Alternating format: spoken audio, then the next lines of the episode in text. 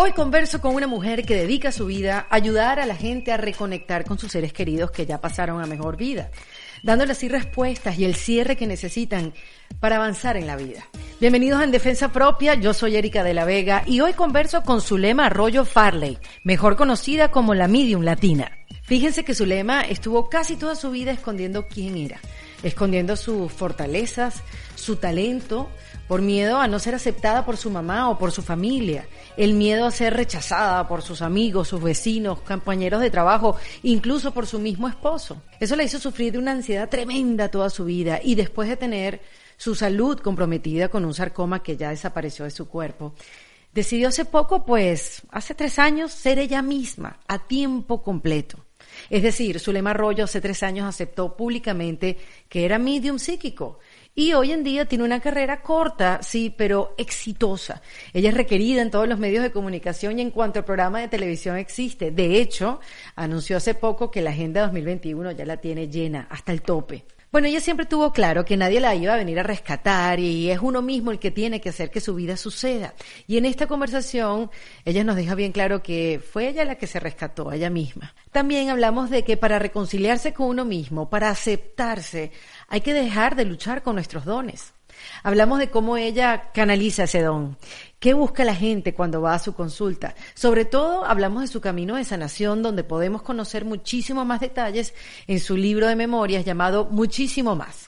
Miren, antes de que los deje con esta conversación, no olviden pasar por endefensapropia.com para sumarse a todo lo que allí le vamos a ofrecer. En la página web van a conseguir todos los episodios, tanto en Defensa Propia como en Kit de Emergencia. Se van a poder suscribir gratis a mi newsletter para semanalmente reciban un correo electrónico de mi parte donde bueno, comparto con ustedes recomendaciones, cosas que descubro y sobre todo hay un botón que dice comunidad de En Defensa Propia. Ahí te puedes sumar a este grupo de gente que está comprometida a reinventarse. Vas a poder tener early access a los episodios, vas a tener acceso a los talleres que hago con mis invitadas, a los en vivo que hago con preguntas y respuestas y mucho más material de En Defensa Propia. Y sobre todo confirmarnos que no estamos solas.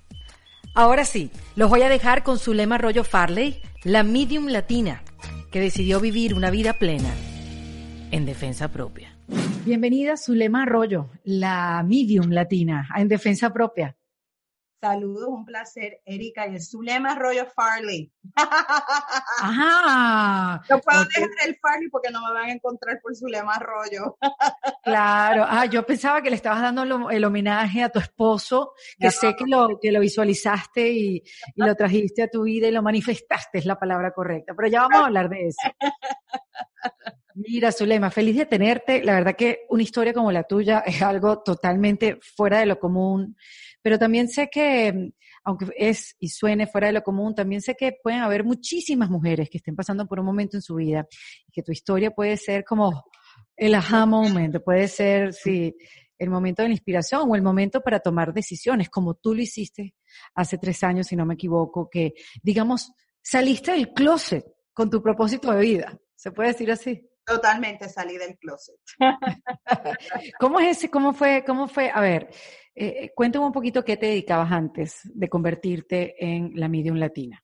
Yo soy nacida y criada en Puerto Rico. Me voy de Puerto Rico en el 1994 a California, al sur de California, con Erika 800 dólares. Era lo único que tenía en mi cuenta de banco, con dos maletas y todas las intenciones del mundo de lograr el sueño americano, como aunque soy puertorriqueña y soy americana, pero soy inmigrante técnicamente en los Estados Unidos. Entonces, pues pasé por mucho, eh, inclusive yo dormía en un matre en el piso, no tenía ni una cama normal como tengo hoy en día. Y luego de eso me vine a Nueva York, pero en California fue que realmente comenzó mi carrera.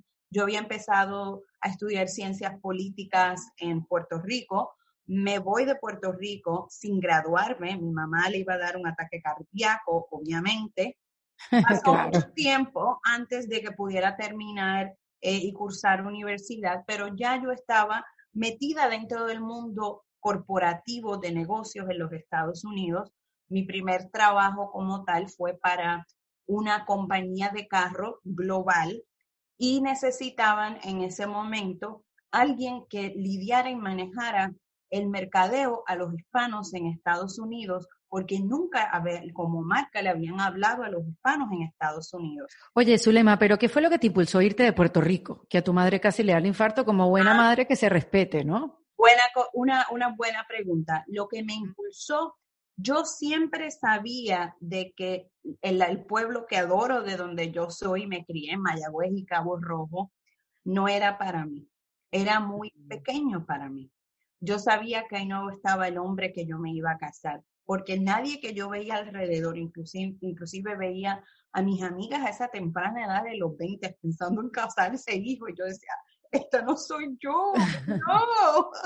o sea, y eso fue lo que me impulsó, además de que tuve mi primer amor, eh, tuve una decepción muy grande con ese primer amor, pero la decisión no fue por él, simple y sencillamente haber roto esa relación después de mucho tiempo, pues me dolió, obviamente, y me gustó más a decir, ¿sabes qué? Este es el momento perfecto, porque a veces tomamos decisiones cuando estamos bien, pero no nos atrevemos a tomar decisiones cuando estamos en momentos difíciles, porque pensamos que a lo mejor no estamos en un buen momento o la mente no está en un buen lugar. Y no es así.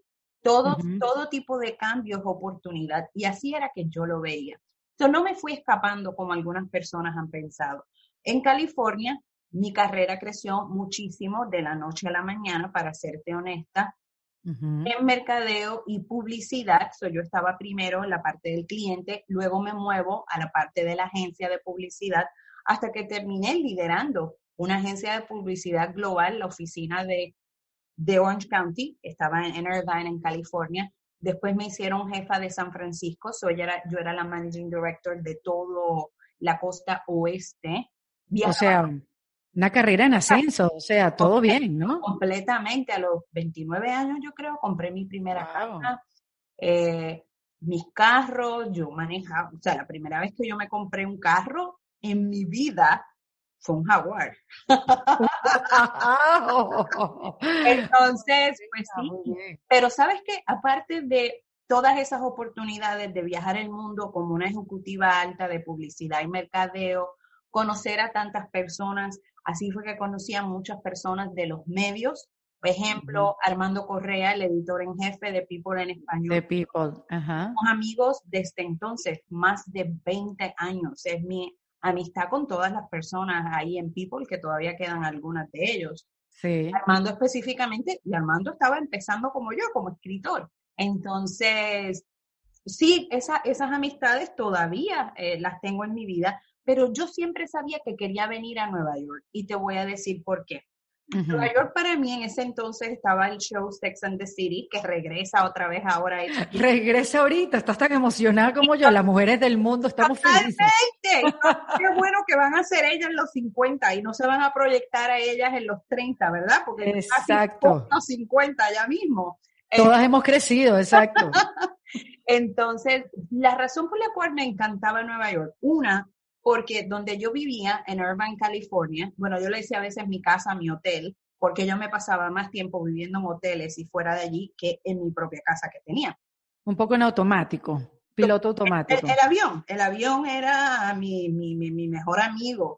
Entonces, me encantaba Nueva York, uno porque me veía viviendo esa vida de Sex and the City de Samantha, pero lo que a mí me atraía... Ah, la de Samantha. Samantha. Porque yo no había conocido el amor. Yo tuve parejas, tuve novios, pero yo sabía que donde yo vivía no iba a encontrar la persona de mis sueños que se adaptara más al estilo europeo que yo estoy acostumbrada, que es lo que me atrae. okay. Siempre sabía, y esto obviamente pues porque soy medium psíquico, que no me iba a casar con un latino. Nunca. Ok. Yo sabía que me iba Ahora, a Ahora, ¿lo sabías por convicción, por algo de intuición o porque tú sabías realmente que algo, una energía mm, superior te lo estaba diciendo? Ambas cosas. Lo sabía por intuición porque era lo que me gustaba, lo que era me, me atraía, al punto de decir que yo quería a alguien que trabajara en Wall Street, que fuera un banquero. Nice. Entonces, y lo que me gusta también es que Nueva York es una ciudad, Manhattan específicamente, que te ofrece tantas oportunidades. Puedes comer la comida de cualquier país que tú quieras en cualquier momento. Esta ciudad, por eso le dicen que es la que nunca duerme, 24/7. No me molesta que estemos tan comprimidos, me encanta y cuando necesito salir, que quiero relajarme, pues me voy de la ciudad. Pero es lo más cercano, la ciudad que es más cercana a un estilo de vida europeo. Con eso me refiero, las artes, ciencia, tienes a Broadway, me encanta la ópera, eh, museos, eso realmente pues no existía donde yo vivía en Orange County. Y además yo sabía que yo en ese momento, mi, mi, mi visión era que yo quería ser CEO, jefa de una agencia de publicidad. Y quedándome en California, donde yo estaba, no lo iba a lograr porque los dueños de la agencia que yo trabajaba, de Young and Rubicam, el WPP, que estaban en Londres, y realmente los ejecutivos grandes están aquí en Nueva York, y por eso era que yo quería venirme para acá. Cuando le a mí, no había duda, Nueva York era el sitio. No había duda ninguna. Obviamente mi mamá y mis amistades, pero tú estás loca, tú tienes un trabajo tan seguro, estás bien económicamente, estás soltera, esto es una locura. Y yo me vine. La pasé eh, muy bien al principio, cambié de compañía, lamentablemente pierdo el trabajo. Es cuando ocurre lo de la, la, la, bolsa cae, entramos en toda la situación, eh, como se dice, cuando cae toda la economía, la depresión económica. Y terminé sin nada, Erika. Sin un, wow, Zulema. Sin un centavo. No tenía ni dónde vivir. Yo técnicamente era homeless tuve que poner las cosas en storage, todo, y me fui a vivir eh, un año con mi familia en California. Wow, defraudada, decepcionada, pero con todas las ganas del mundo de, de, de, volver otra vez a Nueva York. Y yo sabía que yo podía lograr todas esas cosas que yo tenía como sueños. Y ese fue el momento que me hizo recapacitar y darme cuenta que lo que yo necesitaba, mucho más de una carrera y lo económico, era enfocarme en el amor. Que yo era lo que te hacía falta. Yo nunca la había, yo nunca la había puesto como prioridad el amor y trabajar en mí internamente, su lema. Muchas mujeres, y esto yo creo que tiene que ver mucho con nuestra cultura y cómo nos educan, pues pensamos que un hombre viene a salvarte y un hombre viene a, pues... A solucionarte, a solucionarte la vida, los problemas. A solucionarte, a arreglarte. En inglés decimos to save you. Él viene, viene a mm. salvarte. Entonces, pues fue una dura realidad para mí ver la diferencia de lo que yo aprendí creciendo y lo que yo me enfrentaba como una mujer soltera moderna, ¿verdad? Ejecutiva, una profesional, hasta que dije, no, aquí se acabó. Y realmente lo que dijiste ahorita me encantó el aha moment, porque tuve un aha moment, y así mismo lo digo en el libro, y fue viendo el show de Oprah, uno de esos días que estaba pues deprimida con todo lo que me estaba pasado, pasando. Bueno, no es para menos. Y Oprah fue la que me enseñó ese aha moment, y ese aha moment fue el libro El secreto de Rhonda Barnes. que le ha cambiado la vida a cualquier cantidad de gente. Ojo, la gente que cree en eso. Porque hay muchos que son escépticos, ¿no? Claro, como todo en la vida. Lo que pasa es que los escépticos no se dan cuenta de lo que se están perdiendo. Ese es el problema. Yo siempre digo, si tú tuvieras la mente y el corazón abierto, como yo lo he hecho todos estos años, yo no hubiese podido sobrepasar todas las vicisitudes y todas las adversidades. Yo siempre he mm. estado dispuesta a intentar y probar algo, aunque sea desconocido para mí, o por lo menos educarme investigar sobre ello, eh, hacerlo y luego entonces pasar juicio o determinar. Lo que sucede es que cuando nos convertimos ya que tenemos como 12, 13 años, eh, establecemos un sistema de creencias que tiene, y es influenciado muchísimo por nuestras experiencias de niño, por... Claro, nuestra familia. Nuestra familia, de los distintos países, ya sea el problema económico, eh, político de ese país. Y dejamos que todo eso nos influence, eh, sea influencia en nuestra vida.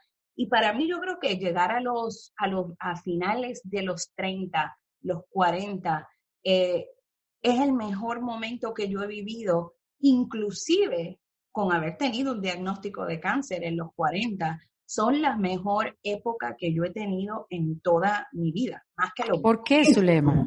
Explícanos cómo puede pasar eso. Ya tú habías conseguido tu, a tu esposo, habías conseguido el amor cuando vino el, el diagnóstico. Sí, yo, eh, cuando yo conozco a mi esposo es en el dos, yo lo empecé a manifestar luego con el secreto. A los nueve meses lo conozco. Wow. Lo conozco en el 2009. El pero ¿cuál será, Zulema, perdón que te interrumpa, pero cuál será el secreto del secreto? Porque una cosa es que tú veas el secreto, leas el secreto, veas la película del secreto, pero ¿cuál es el secreto del secreto? Es bien fácil. Tú tienes que creer, aunque no es tangible. Si tú no crees, si tú no tienes convicción, si tú no puedes visualizar, creer y decretar, pero creerlo de verdad, con toda alma, espíritu y mente, nunca va a pasar. Yo nunca lo puse en duda. Y el problema mayor que tiene el ser humano es que duda o infunde miedo. Y no vas a lograr nada si infundes miedo o negatividad. Como yo siempre digo, lo que tú le digas, lo que tú hables, lo que tú pienses sin que nadie lo sepa porque no lo estás diciendo en voz alta, créeme, el universo te está escuchando. Y tú crees que te va a devolver. ¿Qué es lo que te va a devolver? Lo que tú estás diciendo. si ahora, el mismo miedo. Claro, si ahora mismo tenemos a alguien que nos está escuchando, que acaba de perder el trabajo, que no sabe cómo va a pagar la renta la próxima semana, que pasa muchísima gente, me pasó a mí, que no bueno, y hoy en día, Zulema, y hoy en día más, ¿no? Después de la pandemia. Claro, eso es lo que me refiero. Entonces, si tú eres ese tipo de persona y tú te pasas todo el tiempo diciendo, no, es que nunca voy a tener la casa de mis sueños, que con esta situación no voy a salir de ella, no veo la salida, eh, aquí no va a entrar el dinero. Pues mira, nunca te va a entrar el dinero, nunca vas a tener la casa de tus sueños, nunca vas a tener la casa que quieres. ¿Por qué? Porque le estás diciendo al universo que no te lo dé. Qué fácil es cambiar el pensamiento y decir gracias y ser, eh, actúa con, ah, ah, con, con, esa convicción de que estás bendecida y te sientes bendecida por lo que tienes, aunque sea poco, y no te enfoques negativamente en lo que no tienes. Cambiar el foco. Totalmente, es, darle vuelta. O sea, esto es, yo le digo a la gente, esto es un mindset. No sé cómo decir mindset en español. Eh, sí, yo entiendo el concepto perfectamente. Ese es un mindset. Eh, practicar la espiritualidad y tú querer vivir una vida plena y realizar tu sueño es un mindset. Esto no es una dieta que tú haces, esto es un estilo de vida que tú decides hacer porque tú quieres cambiar el trayectorio de tu vida, porque tú quieres sobrepasar todas esas adversidades. Obvio, somos seres humanos. Hay ocasiones donde yo a veces dudaba, ya yo no lo hago porque pues gracias a Dios tengo a los espíritus que me ayudan. Exacto, exacto. Pero todos, todos dudamos, inclusive cuando yo tomé la decisión de salir públicamente como medium psíquico, yo, su lema, no dudaba de mí. El mm. problema era de todas las personas a mi alrededor que yo le empecé a decir lo que iba a suceder para no, incluyendo a mi familia, para no agarrarlos desprevenidos el día que saliera el show, que yo estuviera en vivo en Despierta América. Y ellos, ellos eran los que traían la duda, los que traían eh, la negatividad, los, esa energía negativa, los que pensaban que yo estaba dando un paso incorrecto, los que tenían miedo en que yo saliera con esto públicamente y me hirieran, porque obviamente me abro a mucha crítica. Entonces, Claro, ¿y por qué no había salido antes? O sea, por eso te pregunto, ¿qué fue, más allá de Oprah y el secreto? Eh, que sí, es una, herramienta increíble, siempre y cuando puedas controlar la duda y el miedo. ¿Qué, eh, por qué te hizo que, no salieras antes, que no utilizaras ese don que Dios te dio eh, mucho antes en tu vida? mi mamá nunca me lo hubiese permitido. Mi papá muere cuando yo tengo un año y tres meses de nacida. Mi mamá tenía ocho meses de embarazo de mi hermana. Mi mamá iba a cumplir 20 años en ese momento. ¡Wow! ¡Qué joven! Muy joven.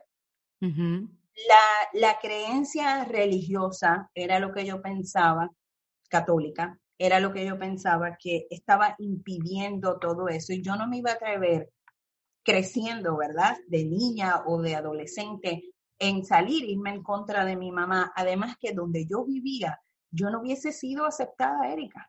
No, esto no hubiese sido aceptado, o sea, no hubiese sido aceptada. No lo hice por temor al rechazo, ¿verdad? Porque no estaba preparada eh, de ser adulta, inclusive cuando yo estaba trabajando en publicidad, yo lo suprimía constantemente. Yo nunca. Porque siempre lo tuviste presente, siempre estuvo contigo desde, que eras pequeña. Desde los cinco años. Oye, pero qué fuerte, Zulema, luchar contra, contra eso durante toda la vida. ¿No te cansó? ¿No, no te volvió un poco loca? Eh, sí, lo que, me, lo que me daba era la palabra correcta, lo que yo sufría era ansiedad. Yo sufría de mucha ansiedad y no sabía identificar la ansiedad.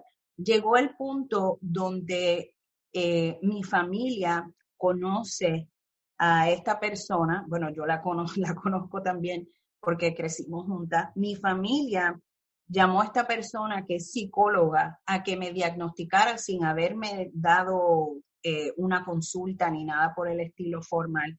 Y me acuerdo que mi hermana me dice que esta persona le dijo que era que yo era bipolar.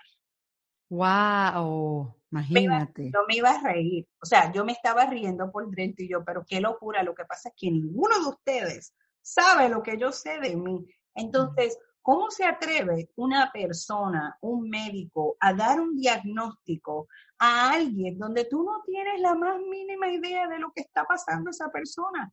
Imagínate, y no jamás he vuelto a hablar con esa persona, ni, ni está en mi vida, pero imagínate el momento en que yo salí públicamente, entonces pudieron entender por qué yo a veces hacía ciertas cosas que a lo mejor, pues claro, no estaban bien era por la ansiedad, era aguantando y reteniendo todo el tiempo esa energía, ese download de información que me llegaba, me causa ansiedad. Al día de hoy, si yo no hago lecturas en cierta cantidad de días o tiempo, empiezo a sentir la ansiedad. Yo tengo que leer para poder lidiar con ello, además de la meditación, pero si yo me quedo mucho tiempo, como ahora que me operaron y no he estado haciendo lecturas, pues siempre busco a quien leer y me refiero a amistades. Claro, claro, exacto. Ven acá que, ven acá que tengo algo que decirte. Exacto. La primera persona que supo la verdad que yo era medium psíquico fue mi esposo.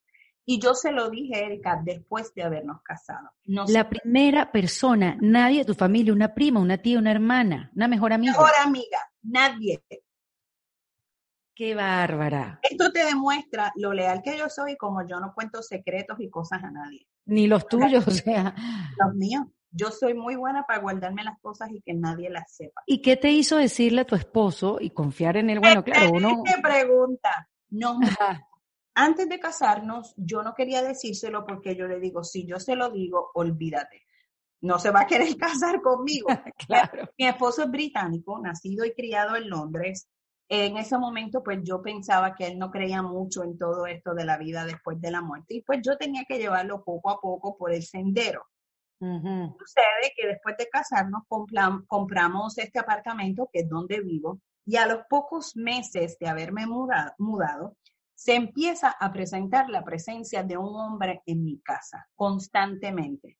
Yo no sabía identificar quién era en ese momento, lo único que yo sabía es que nosotros compramos este apartamento de una herencia, de un estate, de un trust, porque la nos dijeron que la persona había muerto en el gimnasio al lado de la casa, estaba en el treadmill, le dio un ataque cardíaco repentino y había muerto. Y eso fue lo que nos dijeron. Cuando empiezan estas apariciones, fue más o menos como unos tres meses. Las apariciones se, se tornaron mucho más eh, frecuente, pero hubo un incidente como tal donde él se presentó en vivo y a color, como yo te estoy viendo a ti y tú me estás viendo a mí. Okay. Y ahí fue que yo averigüé y pude saber que ese era el dueño del apartamento. Cuando eh, simultáneamente uno de los vecinos nos habían invitado a su casa para darnos la bienvenida al edificio a tomar una copa de champán y unos aperitivos, pisco labis, y de momento la dueña del apartamento, la señora, me dice, ay, qué pena que fulanito murió en tu apartamento. Wow, por Dios. era la validación que yo necesitaba, pero mi esposo estaba ahí al lado y él no sabía nada. Entonces yo me, me, callé, me callé la boca, no le dije nada, pero esa fue la noche que tuve el valor de decírselo. Y fue en mm. noviembre del 2013 que esto sucedió. Cuando estábamos en el closet cambiándonos de ropa, donde siempre nos cambiamos, le dije, yo tengo algo que hablar contigo muy en serio, algo que he querido hablar y decirle a alguien toda mi vida y no se lo he dicho. Y lo único que quiero es que no te rías de mí, que no tengas temor, que simplemente me permitas hablar y luego tú puedes dar tu opinión. Dios mío, te podrás imaginar ese hombre, como diríamos nosotros criollamente, se chorreó. Exacto. y se lo conté, gracias a Dios me ha apoyado desde este, ese día. Seguí mi vida normal, me casé, ahí fue que empezaron todas mis enfermedades más serias, aunque yo, aunque yo nací enferma. Eh, al día de hoy. ¿Con qué? Yo nací con algo que se llama eh, pyloric stenosis, con un mm. píloro cerrado. Sí, eso es como de bebé, que, que, es el reflujo, ¿puede ser? Ajá, el, yo tenía el reflujo, pues se llama, eh, es un vómito a nivel de proyectil que sale. Sí. El esfínter son dos válvulas que uno tiene. Uno de, va del esófago al estómago, que permite la entrada de la comida, y el otro lo tienes del estómago hacia el área de los intestinos. Con el que yo nací cerrado fue con ese, y le dijeron a mis papás que me tenían que operar, que probablemente esto fue a los tres, tres semanas, perdóname, de nacida, que me tenían que operar y que había un 50-50 de que yo no podía sobrevivir. Inclusive tuvieron que traer de emergencia al cura a que me, a que me bautizara en la sala de operaciones. Y mi corazón dejó de latir por, por unos minutos. Mira tú qué curioso. Siempre dicen su lema, y corrígeme, que cuando pasas un evento de ese tipo que está cerca de la muerte, tú que lo tuviste tres semanas después de haber nacido, y después no sé qué, otras cosas, sé que, que ahorita me hablas de, del cáncer, eh, que siempre que sucede un evento así es que se despierta, pues, este, esta, esta intuición, esta intuición, perdón, estos sentidos. ¿Es así o es una película la que me estoy? En inglés se llama NDE, eh, que mm. cuando tienes un Near Death Experience. Yo he tenido tres en total en mi vida, siendo uno ese cuando tenía par de semanas. Sobrevivo, me, me pasa otro Near Death Experience, yo creo que tenía como siete años, y el último fue justo después del cáncer. Cuando, me, cuando me empiezo a enfermar, ya finalmente pues me da el cáncer, estamos lidiando con todo lo del cáncer. Decido que quiero escribir finalmente el libro. El libro es algo que yo siempre he querido hacer desde pequeña. ahí está. Muchísimo más. Ajá, desde pequeña. Y finalmente me siento preparada para ir a, hacer una propuesta y vender mi libro a una casa publicadora americana. En el proceso, Dios y los espíritus ya me tenía pautado el camino, porque cuando prueban mi libro, me entero que la editora mía, una editora de libros muy conocida en los medios hispanos, es la editora de Isabel Allende también, uh en manos de ella pero ella también es la editora, o era, de Teresa Caputo, la medium de Long Island. ¡Wow! Qué eh, bien. Me hago muy amiga también de la presidenta de esa, de esa ala de la publicación. Y una Navidad, yo llevaba ocho años esperando una lectura con Teresa Caputo y una Navidad ella me dice, Teresa Caputo está lanzando un nuevo libro, en enero voy a hacer un evento muy privado en las oficinas de Simon Schuster y quiero que vengas. Y te puedes imaginar, yo quedé fascinada. Yo, ¿qué? Teresa Caputo me va a leer. Yo esperaba ocho años. Yo entiendo. Wow. Yo entiendo a mis seguidores que se vuelven locos porque quieren una lectura ahora y no pueden tener una lectura, quieren una lectura urgente. Yo esperé ocho años para tener una lectura. Qué increíble. Me lee Teresa, de ahí pues sigue todo, no te voy a hacer la historia eh, completa, pero con la situación... ¿Pero qué estabas buscando, Zulema, si puedo saber? ¿Por qué esperaste ocho años? La de Teresa, yo solo quería conectarme con mi papá, porque mi papá murió cuando yo tenía un año y tres meses de nacida. Eso era número uno lo que yo quería. Y exactamente lo que ella hizo. Y fue espectacular totalmente específico. Lo que sucede ahí esa noche no te lo cuento porque está en el libro. Ah, ok. Entonces tienen que comprar el libro para poder leer. Para saber. Lo que sucede esa noche. Juraba que me ibas a dar el resumen. Pero sí, me lleva la trayectoria de que la persona que me recomiendan para que me ayude a escribir el libro es la escritora de los libros de Teresa Caputo. Mira tú cómo todo se conecta, ¿no? Ella me presenta a una serie de personas en el mundo espiritual americano relacionados a Teresa también y, no de Teresa. Y al próximo año de la lectura de Teresa, literalmente un año exacto, Erika, eh, esta persona me dice, mira, una de las mediums con quien yo trabajo y también le he escrito el libro, muy conocida, eh, está haciendo un piloto para su programa de televisión y están buscando personas para leer en cámara. Y yo creo que tú necesitas una lectura para saber qué es lo que va a pasar con tu libro. Ella me ofreció de esa manera, a ver qué va a pasar con tu libro. Sin que ella supiera que tú también tenías ese don. Ella no tenía nada, ella no tenía nada de ella, ella no sabía nada. El día de mi cumpleaños, un día como hoy, literalmente hace tres años atrás, recibo la noticia que el director de casting me seleccionó para yo ser una de las tres personas para que esta medium la leyera. Y está todo grabado en video, audio, todo. Esta persona pues nunca me había conocido. Yo estoy esperando afuera como todo el mundo. Está mi esposo conmigo y mi mejor amiga de California que había venido a celebrar mis 45 años, pero ella no tenía idea. Ella no sabía nada. Yo ni me senté en la silla, me estaban poniendo el micrófono, el equipo de producción, cuando esta medium empieza a decir, tú eres medium, tú eres psíquico, tú eres medium, tú eres psíquico. Ay, me encanta leer a los medium psíquicos y yo, yo me quedé como que ahora sí que todo el mundo se va a enterar. ya, exacto, no es escapatoria, o sea, ya está.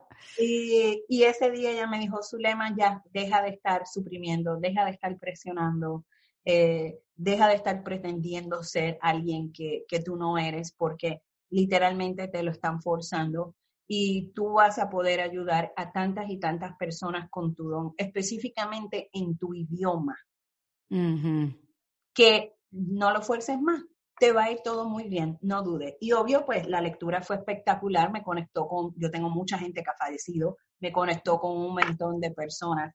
Y ese día, exactamente, fue que decidí que no lo iba a suprimir y que iba a vivir mi vida como debí haberla vivida, ¿verdad, Erika? claro. Tú sabes que no... eso, quizás soy un poco atrevida en decir esto, pero te, te, seguiste enfermando después que, que, que, aceptaste tu don, porque quizás eso también de reprimirse tanto tiene un poco que ver, ¿no? Totalmente. Me entero luego que la mayoría de los medium psíquicos padecen de enfermedades autoinmunes. Wow. ¿Por la razón? Por lo de la energía relacionado. Casi todos los medium han suprimido sus dones, excepto si ya tu mamá es medium y ha practicado siendo medium, pues tú no tienes ningún problema. Pero el 98.9% de los mediums, la familia están en contra, no quieren, no lo aceptan. Es algo que tú lo tienes que llevar poco a poco en el camino, tal como los seguidores. ¿Por qué? Porque mi familia también piensa que esto es malo, que esto es del diablo, que estoy haciendo el mal, que te voy a decir cuándo vas a morir, yo no lo uso para, para nada de eso. Y desde ese día cambié mi pensamiento y le, me senté con mi esposo y le dije, mira, esto es algo que va a conllevar de nosotros mucho trabajo, mucho esfuerzo, porque no es fácil leer al público. Me tengo que proteger con seguridad, con oficina, eh, pues todo, tú sabes lo que es montar eh, una práctica. Es como montar un negocio. Bueno, em, es un emprendimiento, claro. exacto es un trabajo espiritual, eh, ganes o no ganes, trabajo espiritual. O sea, tienes que pagar equipo de medios, tienes que pagar productor, espacio donde grabar las meditaciones, todo eso cuesta, no te lo dan gratis. Y mi esposa me dijo, yo te ayudo económicamente. O sea, yo soy tu respaldo, yo te apoyo si esto es lo que tú quieres hacer. Y me tardé un tiempito en pensar, la mayoría de los mediums tienen, tienen un nombre, ¿verdad? Como el stage name, como un actor, que el actor tiene un nombre, pero utiliza, o sea, que le dieron cuando nacieron, pero un nombre artístico. Nombre artístico. En mi caso, en una meditación, literalmente los espíritus me dijeron, tú eres la medium latina. Y yo, ¿qué? La medium latina, pero esto suena como que tan genérico. Me dijeron, no, métete a buscar. Y cuando entro a ver, realmente no había existido alguien así, de esta magnitud, de esta manera, más al nivel americano. Sí hay mediums hispanos, pero no que se acerquen a lo que es un medium americano que llevan teniendo programas de televisión y son conocidos por más de veintipico de años. Es verdad. Después que adopté el nombre, la medium latina, y lo próximo que hice fue llamar a Luz María Doria de Despierta América. Muy querida Luz María. Ajá.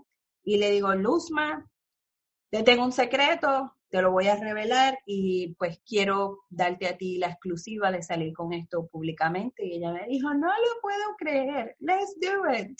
Ajá, porque se conocían de tu época de publicista y de, del trabajo de editorial también que estuvo Luzma durante años.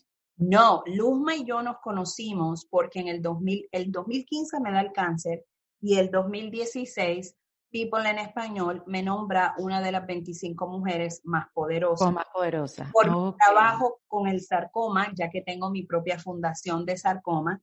Y en abril de 2016, Adele, la cantante británica, me montó en su escenario en Londres y pude ser una voz para los pacientes de sarcoma, porque pues... ¡Wow! ¡Qué bonito! No lo sabe. Y pues ellos están muy cercanos a mí, pues saben todo lo que yo he pasado, todo lo que trato de hacer y cómo ayudo a las personas que son recién diagnosticados. ¿Qué es un sarcoma, Zulema? Sarcoma es un cáncer raro y huérfano en los mm. Estados Unidos. Se llama raro y huérfano porque no tiene quimioterapias específicas para ser tratado. Un paciente de sarcoma lo tratan con quimioterapias que han sido desarrolladas para otros cánceres. La razón por la cual no existen es raro y es huérfano porque la cantidad de personas en Estados Unidos que sufre de sarcoma es muy baja. Son 100 mil, 150 mil casos al año. La mayoría de los otros cánceres tienen un millón, dos millones, tres millones. Entonces, lamentablemente, el gobierno y las compañías farmacéuticas no tienen ningún incentivo de ganancia financiera para desarrollar los medicamentos específicos para tratar a alguien del sarcoma. Lo otro es que no hay muchos oncólogos que se especializan en sarcoma, la razón por la cual no vas a hacer tanto dinero como haces si tú fueras un oncólogo de cáncer del seno, porque es un cáncer más raro. Por último, la mayoría de los cánceres tienen cuatro o cinco subtipos. El sarcoma tiene sobre 70 y hay dos tipos de sarcoma, tejido blando o del hueso. El mío era de tejido blando. Lo que eso significa, puede crecer en cualquier parte del cuerpo que tengas tejido muscular o cartílago. El cuerpo está rodeado de músculos por todos lados. El mío específicamente se alojó en el ano, en el músculo del ano y en el músculo de la nalga izquierda. wow. Mm, te puede salir en el dedo de la mano, te puede salir en el dedo del pie, te puede salir en el, en el cuero cabelludo que tienes, o sea, el músculo que hay entre el cerebro y el cuero cabelludo. Hay pacientes de sarcoma que les crece en la cavidad torácica que tienen el tamaño de una pelota de fútbol, de fútbol americano, no de soccer. Sí, imagínate, fútbol americano, wow. Yo he visto muchachas, personas jóvenes que le han tenido que amputar el seno, la mano, eh, para tratar de extraer lo más posible. Muchos de ellos son inoperables y la razón por la cual es que los médicos generalistas, como cuando vas a tu internista o vas a tu médico general, no saben identificar qué es el sarcoma. Qué complejo, Zulema. Wow, de verdad que ni sospechaba. Se creen que es benigno y no lo es. Entonces, la mayoría de los casos crece, crece, crece y crece y tú no sabes lo que es o vas a un ortopeda cuando es en áreas que es, relacionado con ortopeda El ortopeda que he tenido caso, abrió este caso en específico, lo operó, fue terrible, fue una mal práctica, no le dijo al paciente, yo creo que esto es maligno, se enteran después que es maligno, entonces siempre le digo a los médicos, no te metas a operar un paciente que tú te crees que tiene algo, que tiene un tumor bien formado. ¿Por qué? Porque puede ser sarcoma. Mm, qué barbaridad. ¿Y cómo estás tú de salud? O sea, desde el 2015. Eh, gracias a Dios, el año pasado fueron cuatro años sin evidencia de que ha recurrido. El sarcoma tiende a recurrir en el 80% de los casos en los mm. primeros dos años de diagnóstico. Yo mm. pasé esos dos años. Este es mi quinto año, precisamente. Se supone que estuviera esta semana en MD Anderson, que es mi centro de cáncer. Es el centro de excelencia en Estados Unidos para pacientes de sarcoma, pero por la operación de la rodilla que me tuvieron que hacer, no puedo ir. Así que ahora voy en febrero. Eh, espero en Dios y confío de que todavía estoy en remisión y que tampoco me ha salido otro tipo de cáncer distinto, porque una vez ya tienes un tipo de cáncer, te puede salir otro tipo de, de, cáncer. Y en mi caso específico es eh, esperanzador y, y, es bueno saber de que no lo tengo, porque a mí me dejaron con márgenes positivos. Debido a donde estaba localizado, no me lo pudieron quitar todo completamente. Significa que dejaron eh, algunos trazos de a lo mejor alguna célula cancerosa, porque para poder removerlo todo por completo y obtener márgenes eh, negativos, me hubiesen tenido que sacar parte de los intestinos. Wow, qué complejo, Zulema. Gracias, gracias por, por contarlo y, ser portavoz de, de la fundación y, y, también para nosotros identificar, saber, conocimiento es poder, obviamente. Totalmente. Ahora, Zulema, ¿qué en, ya cuando llevas tres años trabajando activamente como una medium donde conectas a la gente con sus familiares fallecidos, sus conocidos fallecidos, ¿Sabes qué me da curiosidad? ¿Qué busca la gente? ¿Qué necesita saber la gente de esa persona que ya no está? ¿Cuál es la necesidad que tú digas, mira, lo que más se repite es esto? Digo, te pregunto esto con toda la intención de saber para que los que estamos en este plano vivitos y coleando podamos aprovechar el tiempo que tenemos con la gente que queremos. Excelente manera de pensar. Es como debemos de pensar todos, eso que acabas de decir. No se puede generalizar en lo que busca una persona porque todos tenemos necesidades distintas específicas, pero sí hay denominadores comunes, como yo le llamo, cuando alguien viene a una lectura. Número uno, tú quieres saber si esa persona está bien tú quieres saber si está en el otro lado. Hay personas que se preguntan, ¿está en el infierno o está en el cielo? Pues yo no hablo con nada de energías negativas, mucho menos relacionadas con el infierno. O sea que si vienes a una lectura conmigo y te conecto, es porque están en, tú le puedes llamar cielo, paraíso, eternidad, Shangri-La, lo que tú le quieras llamar. Clausura, entendimiento, respuestas a preguntas. Mucha gente, específicamente inmigrantes, que no han podido regresar a sus países o a su tierra a ver a sus seres queridos antes de fallecer o no llegan a tiempo. Dicen que no se pueden, eh, no se pudieron haber despedido, se sienten mal, viven con culpa porque no pudieron estar allí o ayudar más en ese momento. Vienen mm. personas a buscar respuestas a veces de eh, si, es, si van a encontrar el cadáver de alguien, hay muchos secuestros, hay muchos homicidios, hay mm. personas que llevan buscando 20 años un cadáver, 15 años un cadáver, no han existido. Ese tipo de personas se pregunta o tiene la esperanza de que estará vivo todavía. Entonces, una lectura con un medium te puede decir si está vivo o está muerto. Y en caso de que está muerto, ¿qué fue lo que le pasó? ¿Cómo fue que murió? Y buscar mm. ese tipo de respuestas.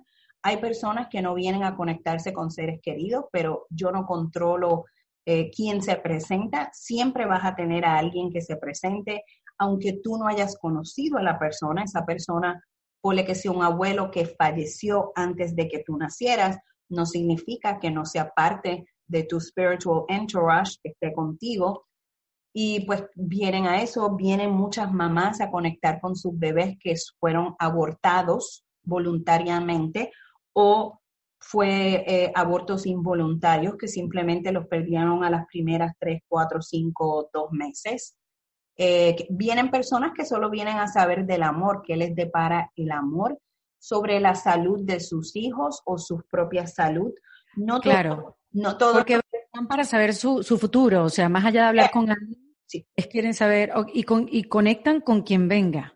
Correcto, yo no controlo a qué espíritu mm, viene. En ese caso, claro. Estamos abiertos a que entre cualquier espíritu relacionado con esa persona. Cuando yo en una lectura me conecto contigo, ya sea en videollamada o en persona, lo único que tú me das es el primer nombre que te dieron al nacer. Yo empiezo a conectar y empiezo a pasar los espíritus uno a uno. El trabajo tuyo es de validar ese espíritu. Si tú no validas el espíritu y me dices, ya sé quién es, yo no paso el espíritu. Mm. Lo tienes que validar, que esa persona realmente tú sabes que es o que existió, y entonces yo paso al espíritu para hablar. Hay personas que lo único que quieren es orientación profesional.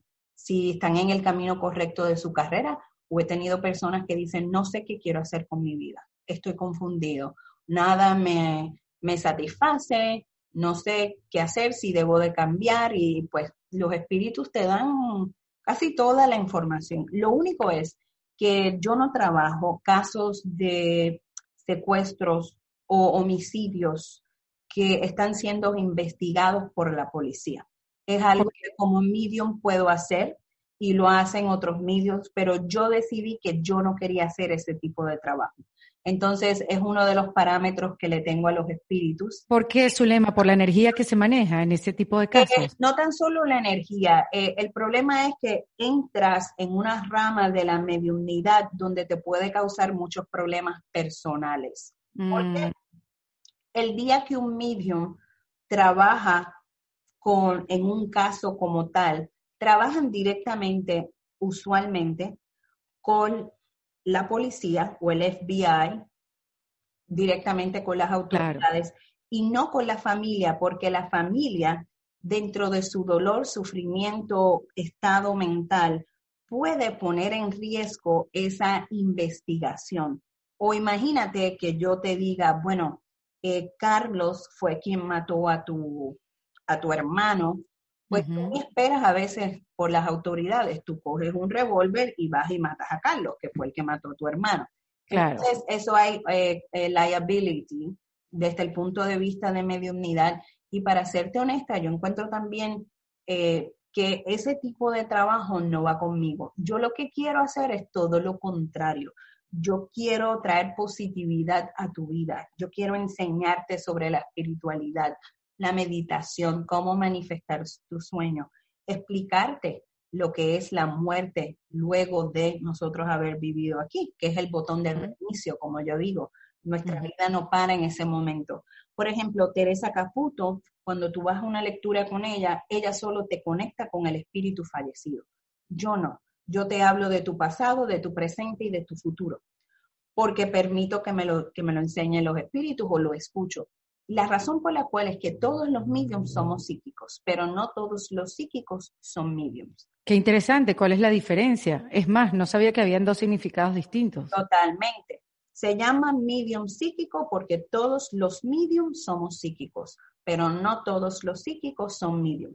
El medium, que siempre es psíquico, recibe la información de tu pasado, presente y futuro directamente de la fuente. La fuente es el espíritu. El psíquico, que no es medium, percibe información general, no específica como un medium, y no te puede conectar con el espíritu de alguien que falleció. Ya, uf, me quedó clarísimo, qué buena manera de explicarlo. ¿Y, que, y, utilizas una herramienta en particular? Eh, no, no, no necesito nada. Eh, cuando empiezo una lectura, y esto es preferencia personal como medium, y si, no, y si no lo tengo conmigo en ese momento tampoco me afecta, pero yo tengo un cuaderno, una libreta, le decimos en Puerto Rico, donde básicamente yo te pido tu primer nombre, no sé si puedes ver, hago como unos garabatos y pongo números o las cosas que veo, Eh, y esta es la manera, cuando me ven escribiendo en el cuaderno esas rayas, es mi manera de como de desconectarme de este plano y entrar en el estado meditativo eh, para conectarme con, con, el otro lado. Y como Qué interesante, su lema. puedes ver, mira, este se llamaba José, ves que no hay muchas rayas, pero mira que muchas rayas en ese.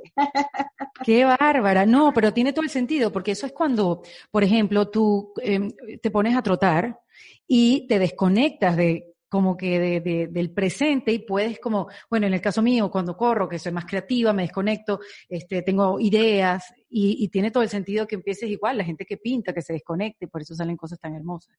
Me, oye, gracias por, por contarme esa parte, me, me, me alucina, qué increíble. Ya, y es lo único que utilizo, de ahí fuera nada, eh, sí usamos una vela blanca, no sé si la ves aquí, la vela blanca siempre la tenemos prendida, eh, y yo le exhorto a todo el que nos escuche que siempre tenga una vela blanca prendida en su casa, específicamente a la entrada de su casa. El blanco, la, vela blanca es, en protección de tu energía. Mm. Luz es luz divina, luz blanca, pero específicamente es para protegerte tu energía. En mi caso la uso para protegerme de que no entre ningún espíritu negativo, porque veo parámetros. Y nunca lo he tenido, nunca me ha entrado un espíritu negativo. Mira, Zulema, ¿y cuál es la diferencia? Porque si alguien está viendo este episodio de podcast y quizás eh, no sabe diferenciar en lo que sea un mensaje o, tu intuición en pleno o un mensaje que venga de, otro lugar y que pueda desarrollar eh, este don que, que, Dios le dio, pero todavía no sabe cómo manejarlo o ni siquiera sabe cómo identificarlo. Primero, si tú eres, si tú crees que eres medium, la mejor validación que tú puedes obtener de que eres medium es que alguien en tu familia tiene que haber sido medium. Ajá, es hereditario. Es hereditario, es, eh, es el linaje. En mi caso, ¿te acuerdas cuando me preguntaste, pues, cómo fue que lo suprimí? Y yo te decía, no, es que nadie, yo no conocía ningún medium, no me hubiesen aceptado. Yo pensaba que con mi mamá era por la religión, no era por la religión era porque mi abuela paterna era medium, mi abuelo paterno era medium y mi bisabuelo era medium. Wow. Es algo muy raro porque la mediumnidad se pasa en el lado materno, es tu mamá o tu abuela. En mi caso es muy raro que viene por la parte paterna. La razón por la cual mi mamá, yo no tenía mucha relación con mi abuela, aunque mi mamá me decía, vete a verla, era porque mi mamá quería prevenir que yo y mi hermana creciéramos en esa atmósfera. Ya, tiene todo el sentido, ¿no? Total sentido. Ahora, primero, todos somos psíquicos. Tú eres psíquica, el que está en el control room es psíquico, todos somos psíquicos. Cualquiera puede ser psíquico, cualquier persona. Todos tenemos intuición, todos tenemos la habilidad de conectarnos con nuestros seres queridos en el otro lado, con el más allá. Todo.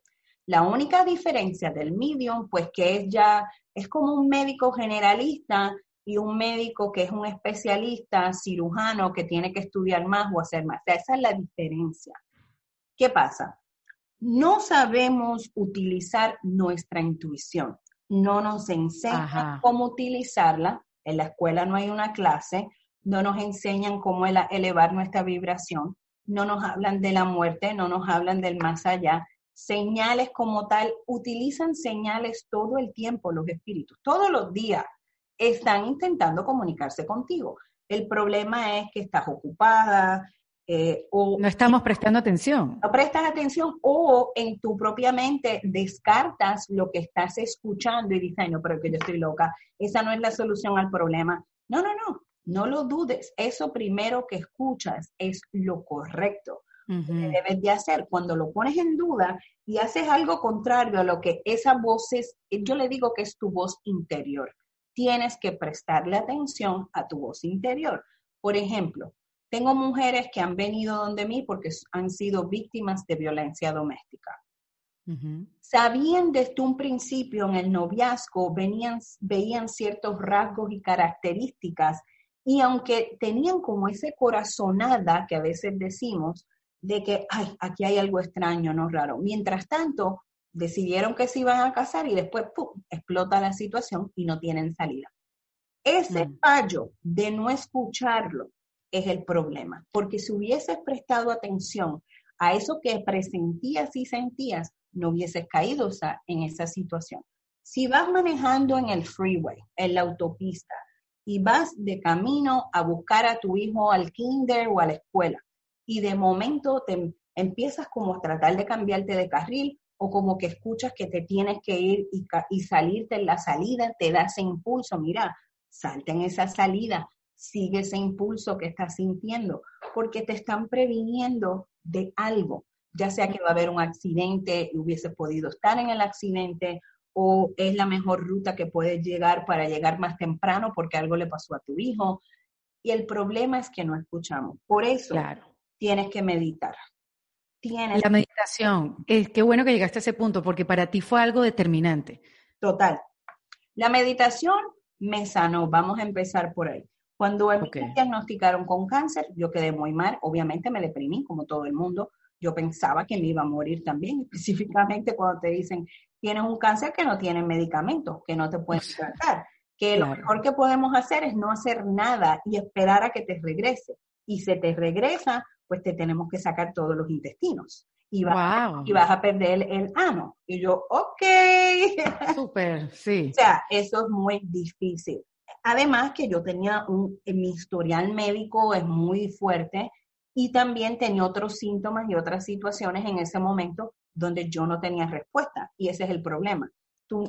Todos necesitamos una respuesta, un diagnóstico para tratarlo, para saber qué tenemos que hacer. Entonces, imagínate viviendo como en esa nube de no saber de qué es lo que tienes En un limbo. en un limbo y me querían dar medicamentos. Lo primero que quieren hacer es eh, darte una receta para medicamentos de ansiedad y depresión. Y yo dije que no, que yo no me iba a tomar nada de eso. ¿Qué hacía? Todos los días meditaba. ¿Y qué, qué tipo de meditación, Zulema? Mindfulness o la... Meditación guiada específicamente. Eh, sanación. La gente piensa que con hacer una meditación en general es enough, que es suficiente. No es así. Las meditaciones guiadas son basadas en distintos propósitos de necesidad en tu vida en ese momento.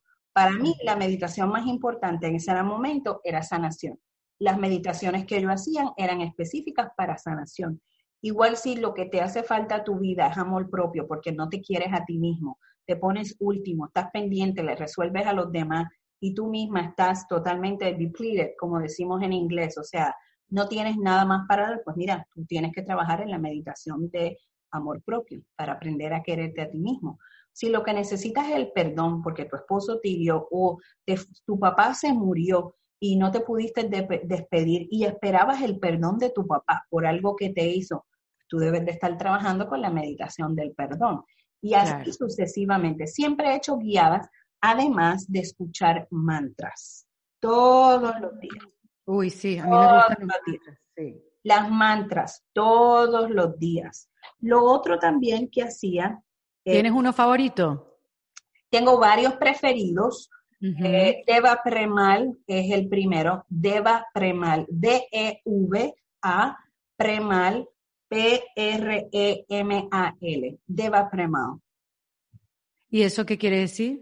Ese es el nombre de la, de la cantante. Ah, La artista que hace las mantras. Lo consigues en ah, Spotify, en donde ok. Pensé que me estabas diciendo una frase y yo, bueno, Ah, no, eh, mi, mi, el- mi preferido es el Gayatri Mantra. Gayatri se escribe. G-A-Y-A-T-R-I, Gayatri. Eh, mis seguidores de Facebook y de Instagram te pueden decir que yo trato casi todos los días, o por lo menos varias veces a la semana, de poner las, las mantras que yo escucho.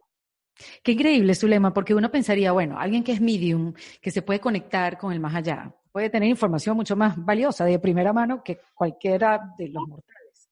Y pensaría que, bueno, tienes la vida resuelta, tú tienes una ventaja, tú nos tienes ventaja, pero me gusta saber de tu parte que tú practicas tus mantras, que tú haces tu meditación, que, también tienes que hacer el trabajo, que eso no es de gratis. No, no, no. Esto conlleva trabajo, esfuerzo, Eh, la meditación más importante para un medium y pues la recomiendo también en general a las personas cuando tienen mucha negatividad alrededor es la de protección de nuestra energía. Yo le digo a mis clientes todo el tiempo, esta es la meditación que tienes que hacer a diario antes de ir a lavarte la boca. Wow. Literalmente. Nos tenemos que proteger espiritualmente. ¿Por qué? Porque no es que tú seas negativo, tú, Erika. Es, llegas a lo mejor al estudio donde estás grabando y el productor tuvo un problema en su casa y esa negatividad te llega y te afecta. O estás caminando por la calle y escuchas a personas peleando, pasas por el lado, ¡pum!, recoges esa negatividad. O puede ser tu mismo esposo, que pues piensa más negativo que tú, que no es tan positivo como tú eres. Eso pasa. Tienes personas en tu casa para cenar. Prendes velas en la mesa, ¿verdad? Y la gente utiliza después, quiere usar esas mismas velas para la meditación o para su trabajo espiritual. Pues mira, nunca debes de utilizar. Ah, buen plan. Que ha estado utilizada en una cena o en una fiesta con personas porque recoge toda la energía negativa de esa. Mm. Y tú no quieres eso.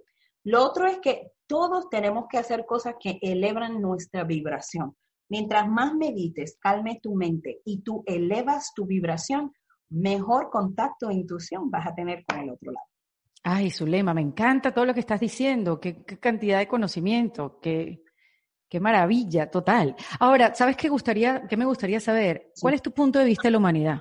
¿Somos muy complicados? o, ¿O tienes fe en la humanidad? Porque a mí me parece que hablando contigo, yo me imagino las historias que tú escuchas, ¿no? Por, por tu trabajo, es, es, es muy complejo. Mira, el ser humano como tal es complejo. Yo pienso que mucha de esa complejidad, eh, cuando esa complejidad es negativa, no positiva, proviene porque viene de algo en tu pasado que tú no has lidiado, que no has tenido clausura, que no has sanado. Es por falta de sanación, es lo que yo mm. digo.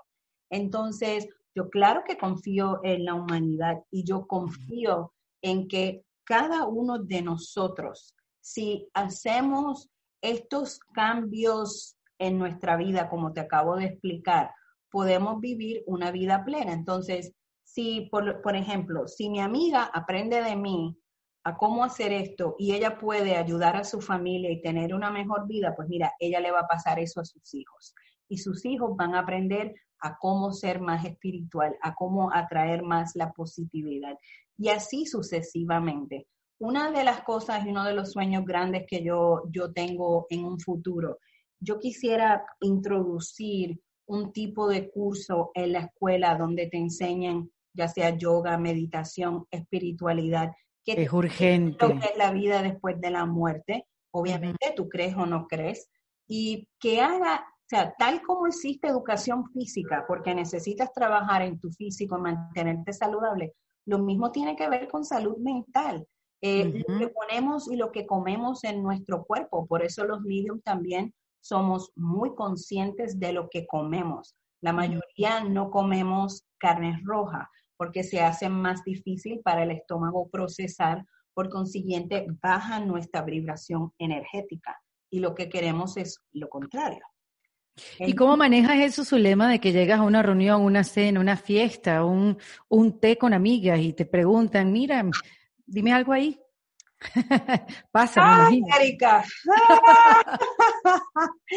en un ah. principio es como que, ok, pero ha llegado el punto donde precisamente en octubre del año pasado tuve que poner un paro y un alto a todos, incluyendo amigos personales, muchas celebridades que he conocido en el camino estos últimos tres años. Uf, hay una cantidad de videos en YouTube de tú, le, sabes, conectando a, los artistas con sus familiares fallecidos. Y esos son los que se ven. Hay una gran cantidad que Seguro. sabe que acuden a mí y que lo he ayudado. Entonces, sucedió que el año pasado, más que nada, algunos se pasaron de la raya, porque no era cuestión de si yo podía, era de la expectativa de que los leyera, les solucionara, les diera una contestación por mensaje de texto, algo por el estilo.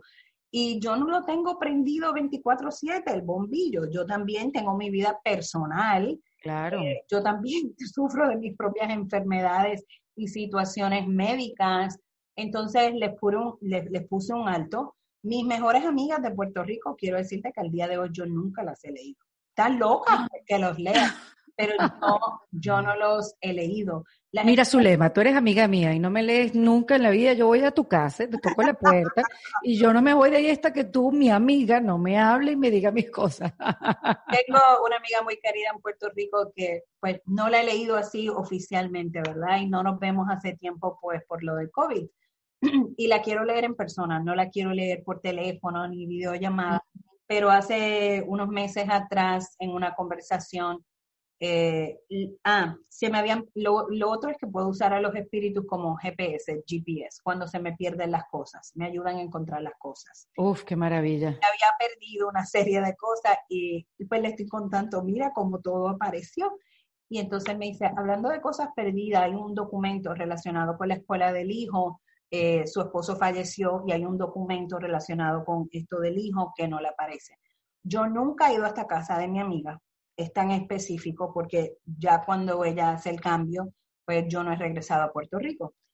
Y le digo, dame un segundito, y me lleva el espíritu remotamente porque tenemos visión remota a su casa. Yo ni sabía que su casa era de dos pisos, para serte honesta. Yo le digo, estoy subiendo unas escaleras en la planta de arriba. Eh, cuando subo, doy, doy a la izquierda y veo que hay un cuarto que está lleno con cajas de plástico llenas de papel pero de esos bins de storage o los otros llenos de papel, y está ahí, ella me dice, pero como tú sabes todo eso, yo tengo un cuarto lleno de cajas de plástico. y ahí está toda la papelería. Y yo, pues ponte a buscar, porque ahí es que está. Ahí es que está. Y entonces, pues es lo más así que, que, que he hecho. ¿Y estaba? Sí. me imaginé, me imaginé, nunca lo dudé, Zulema, nunca lo dudé. Le tomó tiempo, no lo consiguió esa misma noche, le tomó tiempo, pero así sucede, igual que con la intuición médica, le he podido decir a muchas personas, veo que tienes un tumor canceroso, no veo que es etapa 3 o 4, pero sí mm. tienes que ir al médico, niños que los, que los padres no han podido tener un diagnóstico, yo le puedo decir qué es lo que tienen, a veces los espíritus te dicen cómo lo puedes resolver o, solucionar. Eh, y mira, si fuera por mí, yo estuviera leyendo a todo el mundo todo el tiempo, pero... Haciendo el bien a la humanidad. Exacto, pero no se puede. Todos los mediums tenemos un límite de mm. personas que podemos leer al día, porque si no, nos enfermamos de los pulmones y los bronquios, nos dan enfermedades respiratorias específicamente. Del esfuerzo, del esfuerzo, de la energía que se gasta, que se invierte. Correcto. Y te voy a explicar por qué para que puedan entender cuál es el don del medium en general. O sea, qué es lo que, le, qué es lo que me permite a mí conectarme con el otro lado. Todos aquí en el plano físico, en el plano terrenal, somos energía la energía eléctrica es lo que está permitiendo esto en estos momentos. Tenemos, tenemos alrededor. Hay energía solar, física, química. Existe la energía nuclear, que si el loco que, que le queda menos de 24 horas empuja esos botones, lo fastidiamos. Entonces, eh, todos somos energía. Lo que sucede es que aquí en el plano físico terrenal, todos somos energía de baja frecuencia. Ok. Energía baja. Cuando morimos, lo que muere es el cuerpo, la materia, el caparazón, como tú le quieras llamar. Nos deshacemos del cuerpo, nuestro espíritu y alma, y espíritu y alma significan lo mismo, so podemos utilizar cualquiera de las dos palabras, nos convertimos en energía de alta frecuencia. Ya. Cuando miramos hacia arriba las nubes, les decimos cielo, le puedes llamar paraíso, eternidad, Shangri-La, lo que tú quieras, todo depende de tu creencia religiosa. Pero lo que sí podemos todos acordar es que creemos que siempre están donde, allá arriba. Señalamos hacia arriba. Nunca señalamos están aquí, aunque los hayas enterrado, tú siempre dices que están allí. Es verdad. Técnicamente hablando, desde el punto de vista, vista energético, eso es correcto. Se encuentran en un nivel alto que es inalcanzable para una persona normal aquí en el plano físico. El don del medio es exclusivamente me permite subir mi frecuencia energética, ellos bajan la de ellos, nos encontramos en el medio y por eso es que se llama medium. Bueno, mejor explicado, increíble. Y con algún conocimiento que uno tenga de física cuántica, eh, se puede entender mejor todavía porque la energía, la frecuencia conecta con la misma frecuencia. Por eso es tan importante que como ser humano, tú siempre trates de mantener tu vibración energética alta. Porque si estás deprimido, si estás ansioso, si estás aquí, si tienes miedo, si tienes negatividad, pues mira, esa frecuencia nunca se va a subir, nunca vas a poder lograr esa conexión que a lo mejor tú quieres o esa intuición o resolver eso que necesitas resolver. Por eso es tan importante. En ese momento, en esa comunicación, eh, puede ser de muchas maneras y le llamamos habilidades. Eh, es incorrecto decirme Zulema Arroyo Farley la vidente. Yo no soy vidente como se llaman otras personas, porque la clarividencia, la evidencia es simplemente una de las técnicas y habilidades que yo utilizo para traducir los mensajes del otro lado. La más eh, fuerte para mí es la audición, clariaudiencia. Yo los escucho bien claro. Cuando digo escucho, no es en la voz de ellos, no me, se me cambia la voz, es en mi propia voz que los escucho. Lo otro es que me hacen sentir clarisentencia. Puedo sentir cómo falleció esa persona. Por ejemplo, cuando me duele el pecho, el corazón, fue paro respiratorio, ataque cardíaco. Eh, cuando me hacen así en la parte del estómago y siento las náuseas, es porque esa persona murió de algo relacionado con el estómago. Cuando pruebo sangre es mi señal y mi símbolo que la persona fue víctima de un homicidio y lo mataron de una manera muy fuerte. Cuando veo una manzana es mi señal y mi símbolo que esa persona es algo relacionado con Nueva York o que es maestra. Wow. Y así sucesivamente lo utilizamos. Uso el olfato, uso el gusto y lo que te dije, la intuición. Todos tus sentidos, toda presente. Todos los sentidos. Y tú sabes que em, cuando conecté contigo y te conocí a través de, de las redes sociales, de tu trabajo, eh, te escuché decir que no tenías una cita más para el año 2021. Yo me imagino que con la pandemia y con tantas, tantas pérdidas, eso hizo que tu agenda se llenara, ¿no? Y, me impresionó. De hecho, estamos haciendo esta entrevista hoy día de tu cumpleaños. Feliz cumpleaños, by the way. Agradecida que me hayas dado este tiempo, porque era el único momento del año 2021 que tenías para conversar. Mira, eh, como te expliqué, solo se puede leer cierta cantidad de personas al día y no puede ser todos los días. Tenemos que breaks. La mayoría de los mediums americanos pararon de hacer lecturas al público. No es fácil eh, abrirse y tener una práctica de mediumnidad porque te expones también a muchísimas cosas de liability. Claro. En caso en específico, eh, Mira, en el 2019 comenzamos a hacer unos proyectos que se supone que salieran esos proyectos ahora el año pasado. Por el COVID, esos proyectos fueron aplazados. Ya yo había anunciado en diciembre 31 del 2019 que el 2020 para el verano eran las últimas lecturas. Como ese proyecto grande no pudo llevarse a cabo en el 2019, y no se va, perdóname, el 20 y no se va a poder llevar a cabo estos primeros seis, siete meses del año, fue que decidí abrir la agenda hasta básicamente más o menos agosto, porque de ahí en fuera no me voy a dedicar a hacer lecturas al público en general. Lo que eso significa, durante los últimos tres años, no importa quién tú eres, en dónde estuvieras, cualquiera tenía el acceso de entrar a mi página de web y hacer una cita conmigo. Ya. Estuvieras donde estuviera, porque pues leía en persona en mi oficina de Nueva York o por Skype o por FaceTime, videollamada. He leído personas en Japón, Australia, Italia, eh, por todo Sudamérica, Centroamérica, México. Y entonces, la razón por la cual es que me quiero, voy a seguir siendo medium psíquico, no es que me voy a desaparecer. Lo que sucede es que yo cuando acepté este don, yo escuché muy claro que mi encomienda y mi propósito era ayudar a la mayor cantidad de personas. Y hay muchas personas en otros países, ya sea Venezuela, Colombia, Chile, Argentina, España, ciertos otros estados de Estados Unidos, donde o no pueden pagar una lectura o no pueden viajar a tener el acceso a mí. Entonces, yo quiero ir donde ellos están. Yo quiero llegar a ellos.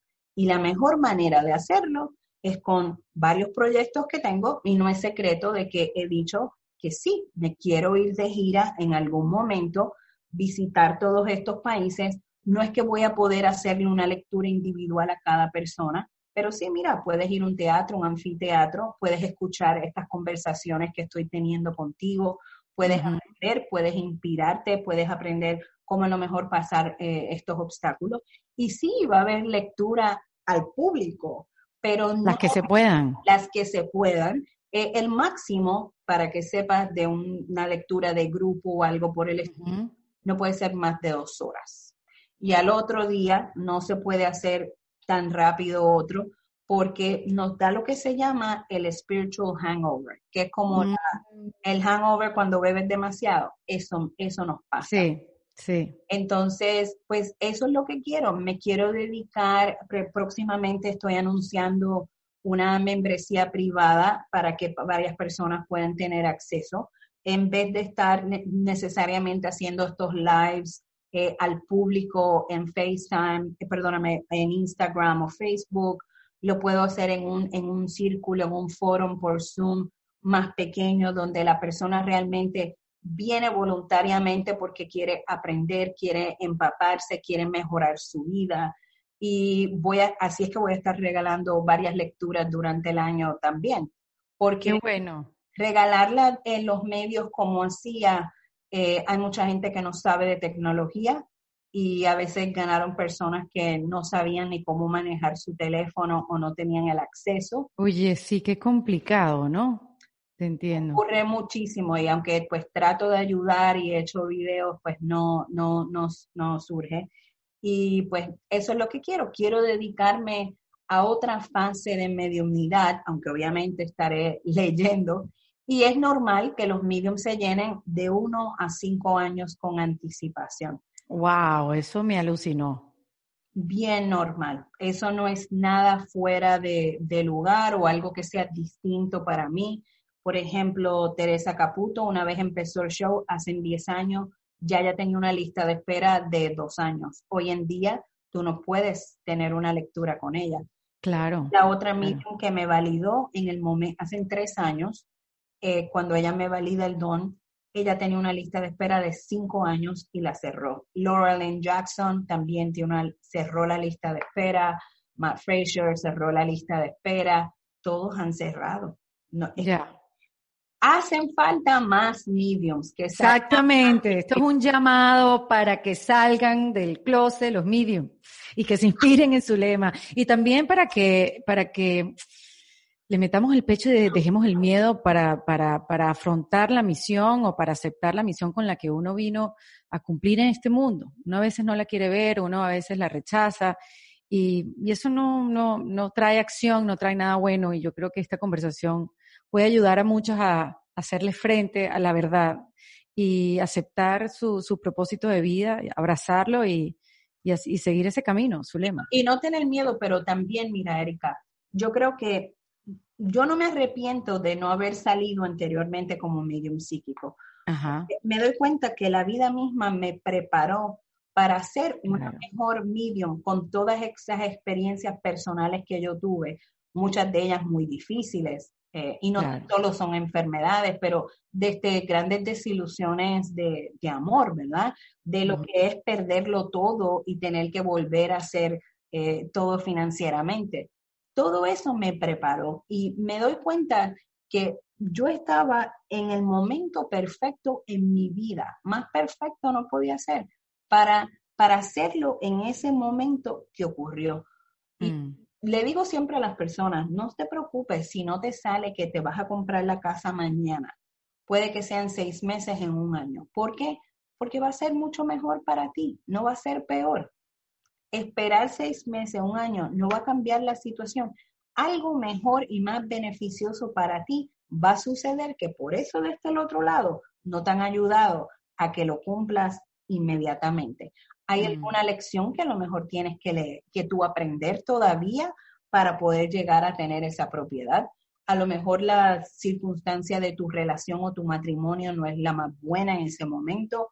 A lo mejor es porque tienes que deshacerse, deshacerte de ese hombre o de esa relación para que sí lo puedas tener y disfrutarlo como lo debes de disfrutar. Entonces, si tratamos de ver el lado positivo de las cosas, aunque tú pienses que es negativo, tú vas a vivir una mejor vida. Completamente, estoy de acuerdo contigo, Zulema, y gracias por darnos ese entendimiento.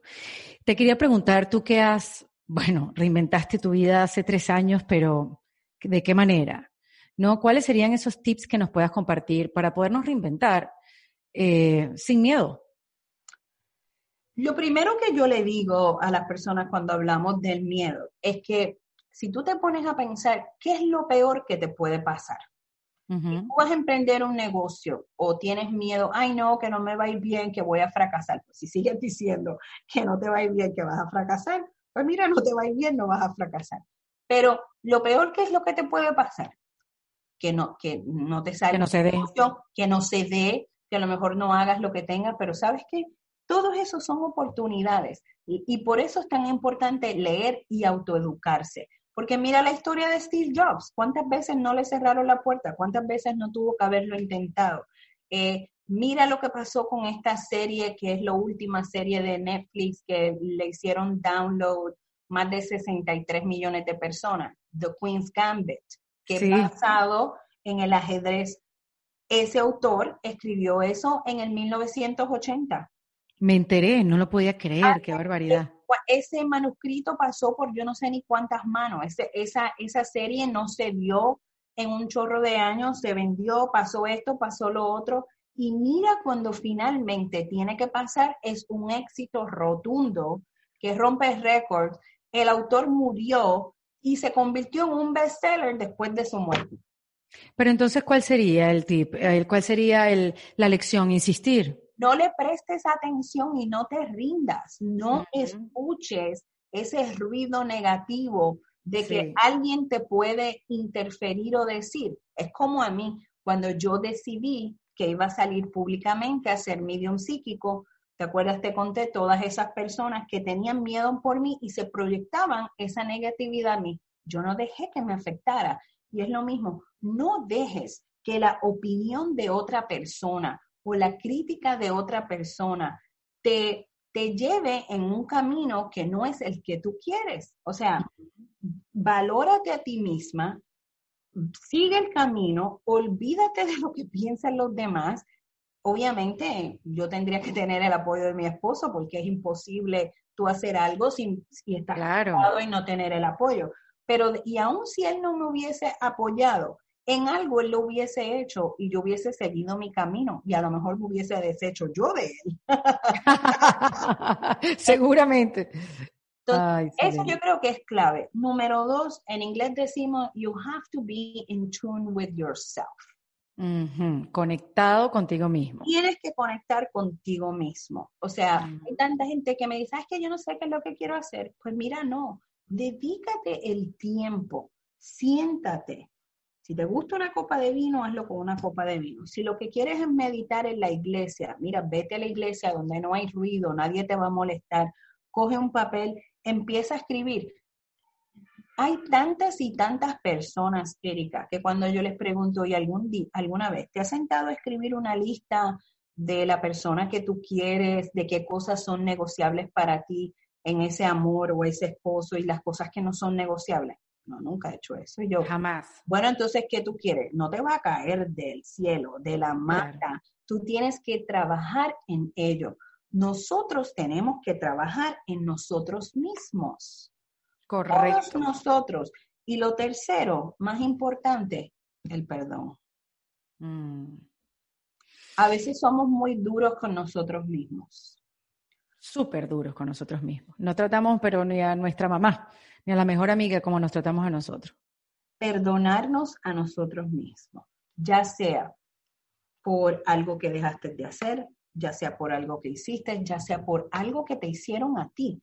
La gente piensa que cuando tú das el perdón es a alguien que te hizo algo. No, no, no, mm. no necesariamente. O sea, esa persona no, tiene que, no tiene que venir a pedirte perdón para tú perdonar a esa persona, porque nunca a lo mejor vas a escuchar el perdón de esa persona.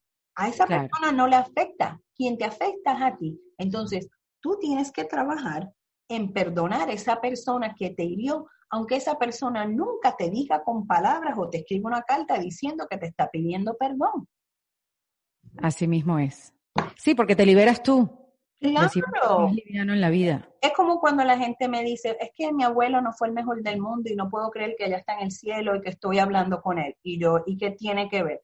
Ay, no, es que me traumatiza de pensar que sigo llorándolo y que no está descansando. Y yo, todo eso que tú piensas, al final del día, a quien le afecta es a, ti. Claro. Los espíritus están muy tranquilos, relajados, Exacto. donde no existe el miedo, nada de lo que nosotros vivimos. Recuérdate que ellos no tienen cuerpo, ellos están felices.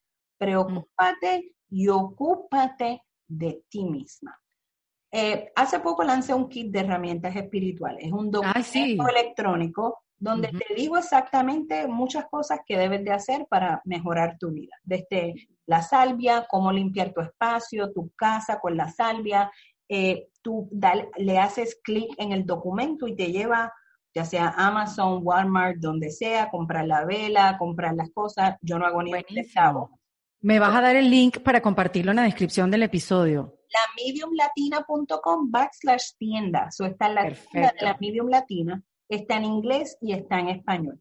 Y de ahí están mantras, libros de espirituales de otros mediums que yo recomiendo. Lo tengo en ambos idiomas, inglés y español. Te hablo de la vida después de la muerte, eh, salvia, los colores de las velas, cuáles velas, dónde comprarlo, todo eso. Buenísimo, Zulema, súper útil. Y lo hice exactamente por esa pregunta que tú me hiciste, porque todo el mundo me dice, ¿qué es lo que debo de hacer en mi vida? ¿Cómo es que puedo lograr? ¿Cuáles son los pasos? ¿Dónde está el enchufe para conectarme conmigo misma?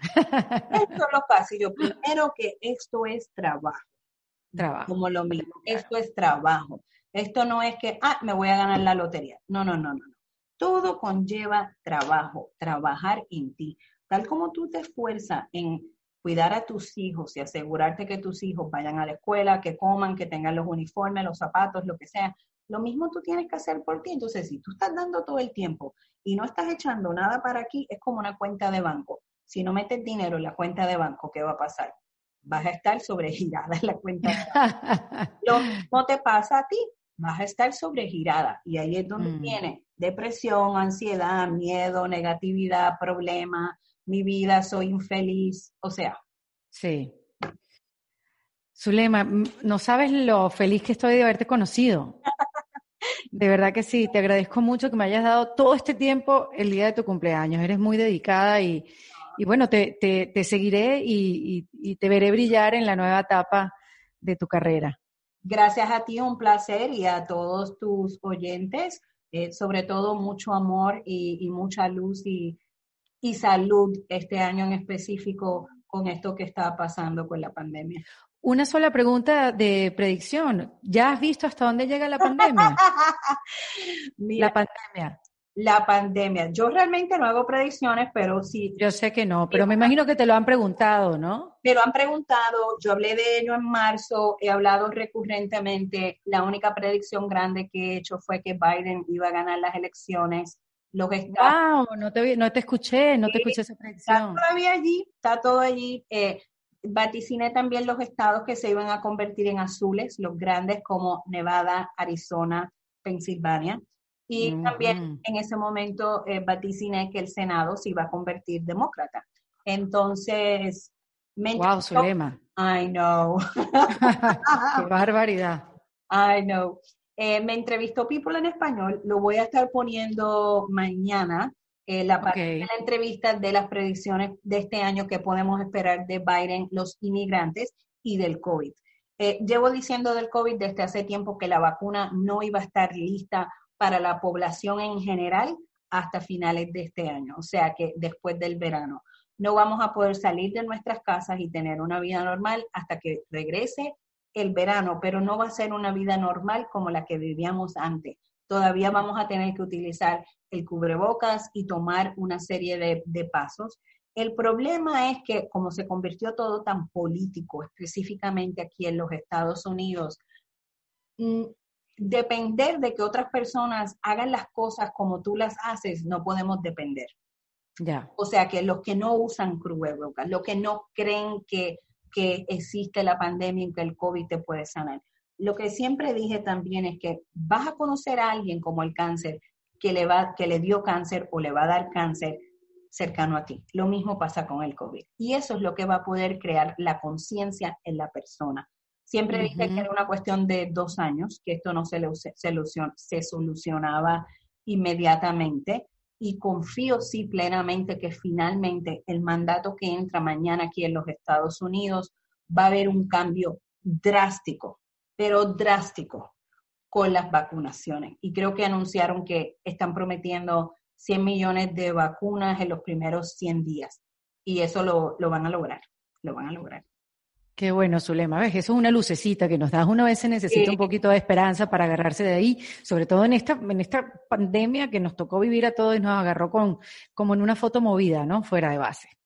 Eh, Por eso... ha, sido, un buen momento también porque hemos aprendido a valorar cosas que no valorábamos anteriormente. Cuando te encuentres con tu mamá, por ejemplo, hace un año que yo no veo a mi mamá, que no veo a mi sobrino, el momento que me encuentre con mi mamá, va a ser tan y tan más especial de lo que siempre ha sido. El poder abrazar a tus amigos, besarlo, específicamente nosotros los latinos. Eh, yo he visto un par de amistades y han venido porque se hace la prueba del COVID antes de venir, porque yo estoy inmunosuprimida y yo no claro. quiero esto de dar el codo. como que no. No montarte en un avión, aunque yo siempre usaba el trapo, desde que me dio el cáncer en el 2015, yo viajaba con mascarilla por, por la, mi situación de salud. Para mí no va a ser nada distinto montarme en un avión y tener un cubrebocas porque siempre eh, lo, lo, he hecho, pero para mí más el contacto con otras personas y con, y con mis clientes, que no, no voy a poder atender a mis clientes como antes, que los besaba y los abrazaba cuando veía. Aún cuando vuelva otra vez y renueven las lecturas, vamos a tener un screen, ¿verdad? Voy a tener un cubreboca, tengo que tomarles la temperatura antes de entrar, asegurarme que no lo tienen. Entonces, ese cambio es lo que se nos va a hacer difícil todavía, por lo menos hasta el año próximo 2022. Muy bien. Qué bueno, hay que estar preparados y planificar entonces con, con esa visión. Un beso, Zulema. Muchísimas gracias. Un placer, Erika, un placer y me encanta tu suéter en defensa propia de tu. Ajá, viste, te lo voy a hacer llegar. Te lo voy a hacer llegar. Me comunico con tu PR. Bueno, la Medium Latina, aquí en Defensa Propia. Esto fue en Defensa Propia, producido por Valentina Carmona y editado por Andrés Morantes, con música original de Para Rayos Estudios. Recuerden suscribirse y recomendar el podcast. Yo soy Erika de la Vega y nos escuchamos en un nuevo episodio. Hasta luego. ¿Estás listo para convertir tus mejores ideas en un negocio en línea exitoso? Te presentamos Shopify. Tal vez no lo sabías, pero nuestro podcast More Than Mamis es un negocio y lo empezamos por supuesto para desahogarnos y hablar sobre la maternidad, no para convertirnos en expertas de ventas y del e-commerce. Así que sí, necesitábamos ayuda para vender nuestro merch y poner en marcha nuestra tienda. ¿Y cómo suena con Shopify? Llegó otra venta. Shopify es la plataforma de comercio que está revolucionando millones de negocios en todo el mundo. Ya seas un emprendedor desde tu casa o desde donde sea, Shopify es la única herramienta que necesitas para iniciar, administrar y hacer crecer tu negocio sin dificultades. Con Shopify puedo gestionar pedidos, envíos y pagos desde cualquier lugar, brindándote toda la información y estadísticas de tus ventas al detalle. Regístrate para un periodo de prueba con tan solo un dólar al mes en shopify.com barra sonoro, todo en Ve a shopify.com barra sonoro para llevar tu negocio al siguiente nivel. Shopify.com barra sonoro. Lucky Land Casino asking people what's the weirdest place you've gotten lucky. Lucky? In line at the deli, I guess. Aha, in my dentist's office. More than once, actually. Do I have to say? Yes, you do. In the car before my kids' PTA meeting. Really? Yes. Excuse me, what's the weirdest place you've gotten lucky? I never win and tell. Well, there you have it. You can get lucky anywhere playing at LuckyLandSlots.com. Play for free right now. Are you feeling lucky? No purchase necessary. Void where prohibited by law. 18 plus. Terms and conditions apply. See website for details.